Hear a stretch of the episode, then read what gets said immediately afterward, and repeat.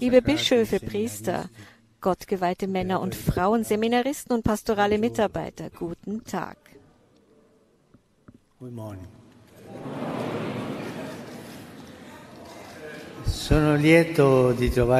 Ich freue mich, bei euch zu sein in dieser christlichen Gemeinschaft, die so schön ihr katholisches, das heißt allumfassendes Gesicht zeigt. Eine Kirche, die aus Menschen aus vielen Teilen der Welt besteht, die zusammenkommen, um den einen Glauben an Christus zu bekennen.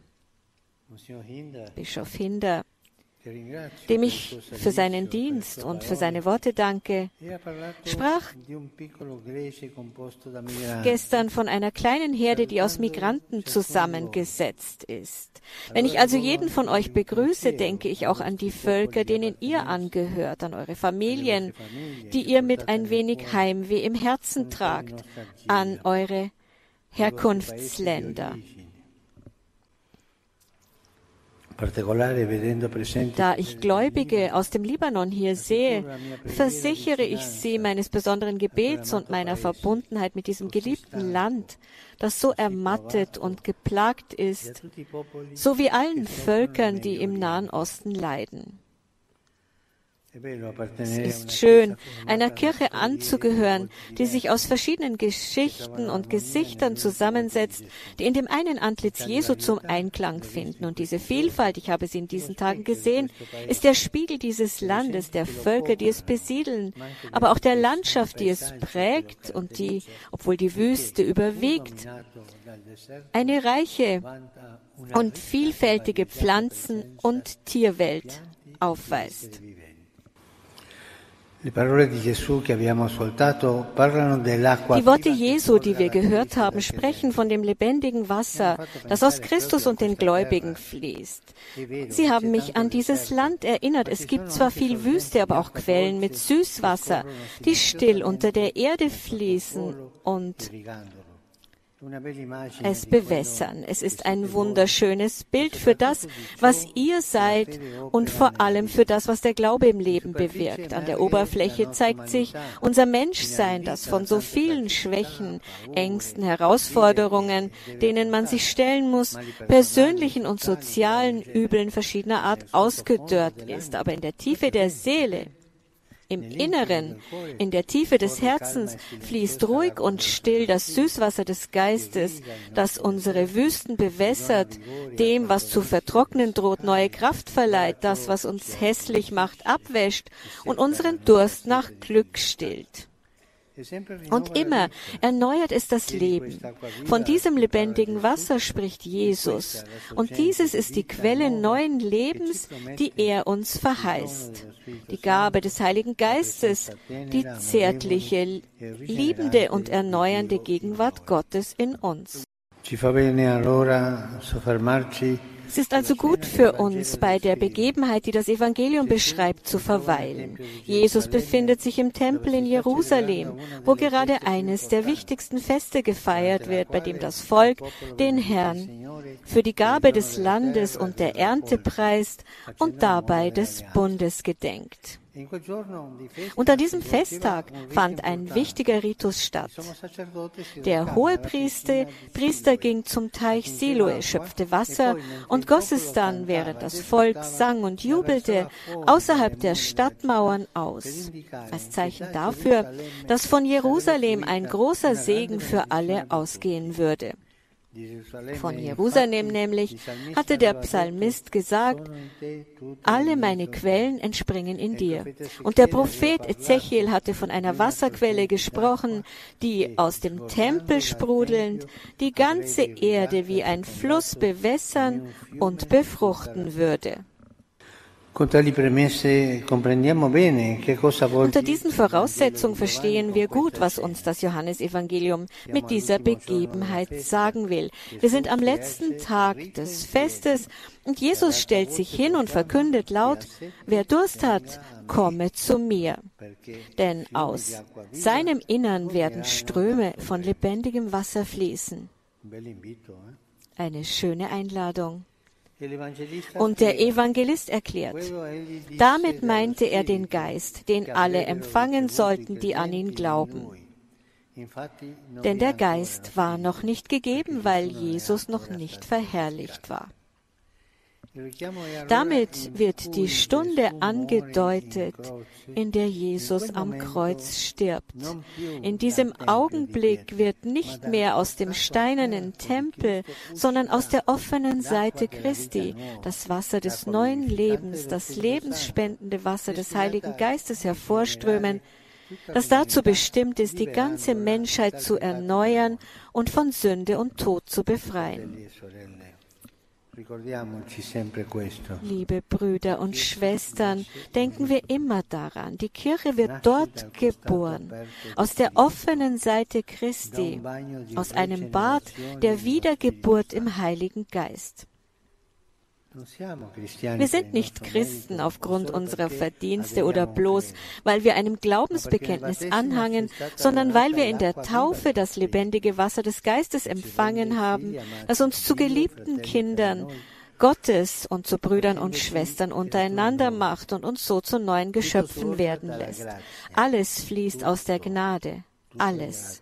Alles ist Gnade. Alles kommt aus dem Heiligen Geist. Erlaubt mir daher, kurz auf drei große Gaben einzugehen, die der Heilige Geist uns übergibt, mit der Bitte, sie anzunehmen und zu leben. Die Freude, die Einheit und die Prophetie. Die Freude, die Einheit und die Prophetie. Anzitutto lo spirito è sorgente di gioia. Der Geist ist vor allem die Quelle der Freude. Das ist also das Erste.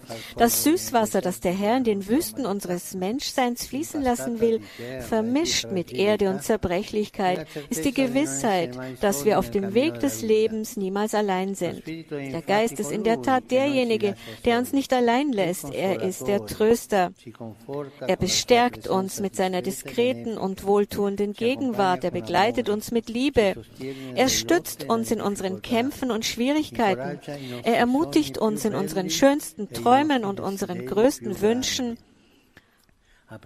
und er öffnet uns für das Wunder und die Schönheit des Lebens. Die Freude des Geistes ist also kein gelegentlicher Zustand oder ein Gefühl des Augenblicks.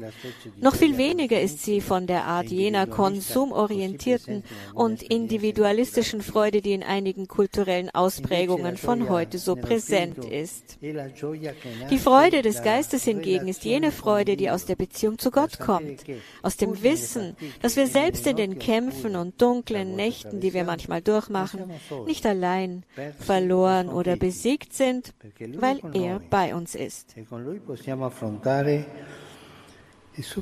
Und mit ihm können wir uns allem stellen und alles überwinden, selbst die Abgründe von Schmerz und Tod.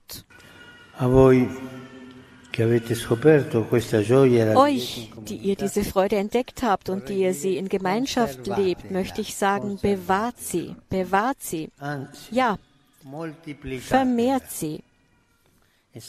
Und wisst ihr, was die beste Methode dafür ist? Sie zu verschenken. Eh? Ja, denn so ist das, die christliche Freude ist ansteckend. Denn das Evangelium bringt einen dazu, aus sich herauszugehen und die Schönheit der Liebe Gottes weiter zu vermitteln. Deshalb ist es von wesentlicher Bedeutung, dass in den christlichen Gemeinschaften die Freude nicht verschwindet und dass sie geteilt wird, dass wir uns nicht darauf beschränken, Gesten aus Gewohnheit ohne Begeisterung und ohne Kreativität zu wiederholen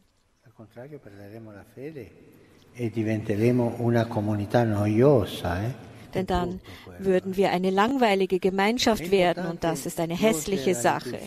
Es ist wichtig, dass wir über die Liturgie hinaus vor allem die Feier der Messe, Quelle und Höhepunkt des christlichen Lebens, die Freude des Evangeliums auch in einer lebendigen Pastoral weitertragen, die vor allem den jungen Menschen, den Familien und den Berufungen zum Priester- und Ordensleben gilt. Christliche Freude kann man nicht für sich behalten. Nein. Die christliche Freude behält man nicht für sich und wenn wir sie in Umlauf bringen, vermehrt sie sich. Zweitens ist der Heilige Geist die Quelle der Einheit. Alle, die ihn aufnehmen, empfangen die Liebe des Vaters und werden zu seinen Kindern. Und wenn sie Kinder Gottes sind, sind sie auch Brüder und Schwestern. Es darf keinen Raum geben für die Werke des Fleisches, das heißt die Selbstsucht für Spaltungen, Streit, Verleumdungen, Gerede.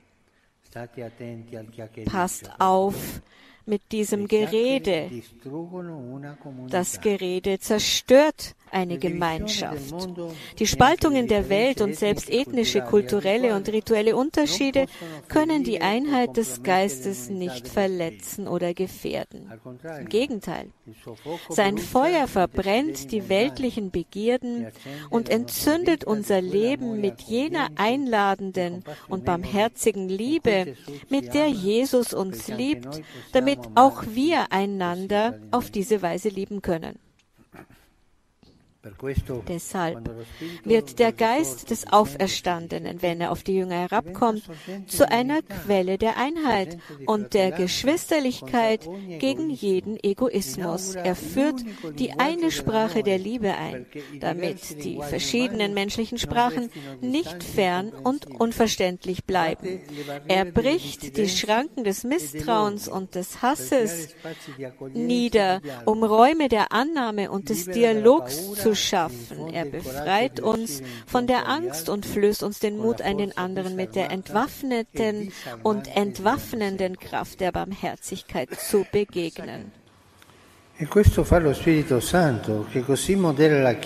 das tut der Heilige Geist, der die Kirche von Anfang an auf diese Weise formt. Seit dem Pfingstereignis werden unterschiedliche Herkünfte, Sensibilitäten und Anschauungen in der Gemeinschaft in Einklang gebracht und zu einer Einheit geschmiedet, die nicht Uniformität ist, sondern Harmonie. Der Heilige Geist ist Harmonie. Wenn wir den Geist empfangen haben, besteht unsere kirchliche Berufung vor allem darin, die Einheit zu bewahren und das Miteinander zu pflegen. Das heißt, wie der heilige Paulus sagt, die Einheit des Geistes zu wahren durch das Band des Friedens. Ein Leib und ein Geist, wie ihr auch berufen seid zu einer Hoffnung in eurer Berufung. In ihrem Zeugnis sagte Chris, dass sie, als sie noch sehr jung war, an der katholischen Kirche die gemeinsame Frömmigkeit aller Gläubigen faszinierte. Unabhängig von ihrer Hautfarbe, ihrer geografischen Herkunft und Sprache.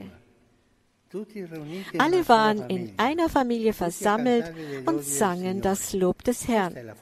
Das ist die Stärke der christlichen Gemeinschaft, das erste Zeugnis, das wir der Welt geben können. Versuchen wir, Hüter und Erbauer der Einheit zu sein. Um im Dialog mit anderen glaubwürdig zu sein, sollten wir geschwisterlich miteinander umgehen. Tun wir das in den Gemeinschaften, indem wir die Charismen aller wertschätzen und niemanden benachteiligen. Tun wir es in den Ordenshäusern als lebendiges Zeichen der Eintracht und des Friedens. Tun wir es in den Familien, damit das Band der Liebe, das das Sakrament knüpft, sich in alltäglichen Haltungen des Dienens und der Vergebung niederschlägt. Tun wir es auch in der multireligiösen und kulturellen Gesellschaft, in der wir leben, immer zugunsten des Dialogs, immer als Stifter von Gemeinschaft mit den Brüdern und Schwestern anderer Glaubensrichtungen und Konfessionen. Ich weiß, dass ihr bereits ein gutes Beispiel Beispiel auf diesem Weg gibt. Aber Geschwisterlichkeit und Gemeinschaft sind Gaben, um die wir den Geist unermüdlich bitten müssen, damit wir die Versuchungen des Feindes abwehren können, der immer Zwietracht sät.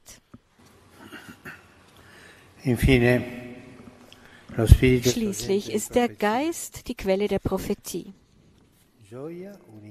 Freude, Einheit und Prophetie. Das ist die dritte. Die Heilsgeschichte ist bekanntlich durchzogen von zahlreichen Propheten, die Gott beruft, salbt und zu den Menschen schickt, damit sie in seinem Namen sprechen. Die Propheten erhalten vom Heiligen Geist das innere Licht, das sie zu aufmerksamen Deutern der Wirklichkeit macht, die fähig sind, in den manchmal undurchsichtigen Handlungssträngen der Geschichte die Gegenwart Gottes zu erkennen und sie dem Volk aufzuzeigen. Oft sind die Worte der Propheten vernichtend. Sie nennen die bösen Pläne, die sich in den Herzen der Menschen einnisten, beim Namen. Sie stellen falsche menschliche und religiöse Gewissheiten in Frage und sie laden zur Umkehr ein. Auch wir haben diese prophetische Berufung. Alle Getauften haben den Geist empfangen und sind Propheten. Deshalb können wir nicht so tun, als würden wir die Werke des Bösen nicht sehen und im ruhigen Leben verharren, um uns nicht die Hände schmutzig zu machen. Ein Christ muss sich früher oder später die Hände schmutzig machen, um Zeugnis ablegen zu können. Im Gegenteil, wir haben den Geist der Prophetie empfangen, um das Evangelium durch unser Lebenszeugnis ans Licht zu bringen. Deshalb ermahnt Paulus, strebt aber auch nach den Geistesgaben, vor allem nach der prophetischen Rede. Die Prophetie befähigt uns, die Seligpreisungen des Evangeliums im Alltag zu praktizieren. Das heißt, mit unerschütterlicher Sanftmut das Reich Gottes aufzubauen, in dem Liebe, Gerechtigkeit und Frieden allen Formen von Egoismus, Gewalt und Erniedrigung entgegengesetzt sind. Ich habe mich gefreut, dass Schwester Rose von ihrem Dienst bei weiblichen Häftlingen in den Gefängnissen gesprochen hat, eine Möglichkeit, für die man dankbar sein muss für diese Arbeit in den Gefängnissen. Die Prophetie, die diese Menschen aufbaut und tröstet, besteht darin, mit ihnen Zeit zu verbringen, das Wort des Herrn mit ihnen zu teilen und mit ihnen zu beten. Es geht darum, ihnen Aufmerksamkeit zu schenken, denn wo Brüder und Schwestern in Not sind, wie die Gefangenen, da ist Jesus, der verwundete Jesus in jedem Leidenden. Und wisst ihr, was ich denke, wenn ich in ein Gefängnis komme? Warum sie und nicht ich? Das ist die Barmherzigkeit Gottes. Aber die Betreuung von Gefangenen tut allen als menschliche Gemeinschaft gut, denn daran, wie man die Letzten behandelt, zeigt sich die Würde und Hoffnung einer Gesellschaft. E Liebe Brüder und Schwestern, in diesen Monaten beten wir viel für den Frieden. In diesem Kontext stellt die Unterzeichnung des Abkommens eine Hoffnung dar, dass die Situation in Äthiopien betrifft. Ich fordere alle auf, das Engagement für einen dauerhaften Frieden aufrechtzuerhalten, damit mit Gottes Hilfe weiter der Weg des Dialogs beschritten wird und das Volk bald wieder ein würdiges würdevolles und ruhiges Leben führen kann, liebe. Und ich möchte auch nicht vergessen, für, das Leid, für die leidgeprüfte Ukraine zu beten und auch euch zu bitten, um ein Ende dieses Krieges zu beten. Und damit, liebe Brüder und Schwestern, sind wir am Ende angelangt. Was für eine Erleichterung. Ich möchte euch Dank sagen für diese gemeinsam verbrachten Tage. Vergesst nicht die Freude, die Einheit und die Prophezie. Vergesst das nicht.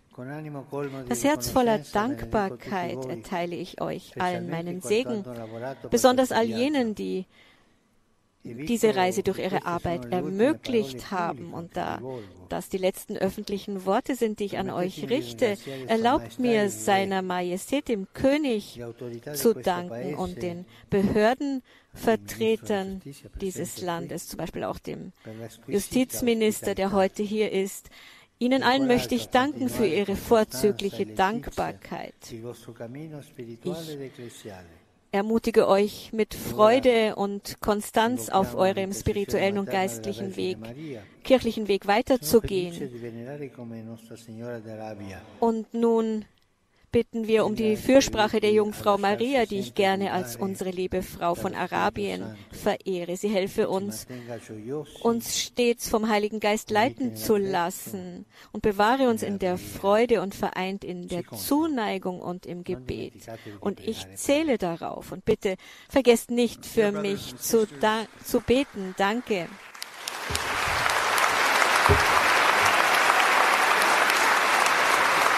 Ja, das war die Ansprache von Papst Franziskus in der Herz. Jesu Kirche in Manama. Der letzte öffentliche Termin im Königreich Bachrhein. Angelus Domini nunciavis Mariae. et concepit de Spiritus Sancto.